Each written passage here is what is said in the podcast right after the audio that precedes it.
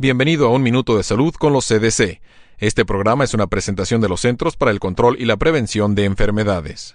Las bacterias resistentes a los antibióticos son difíciles de tratar y pueden ser mortales.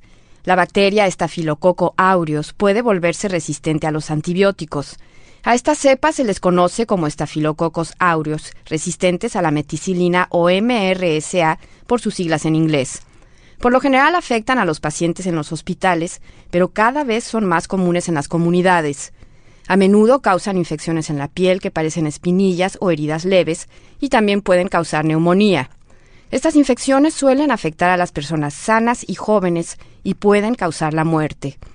Si usted tiene heridas abiertas o contacto de piel a piel con otras personas, o si vive en una vivienda hacinada, tiene un mayor riesgo de contraer una infección por estafilococo aureus resistente a la meticilina. Para protegerse de estas infecciones, lávese las manos frecuentemente, cubra sus cortaduras y no comparta toallas ni navajas de afeitar. Para más información sobre la salud, visite www.cdc.gov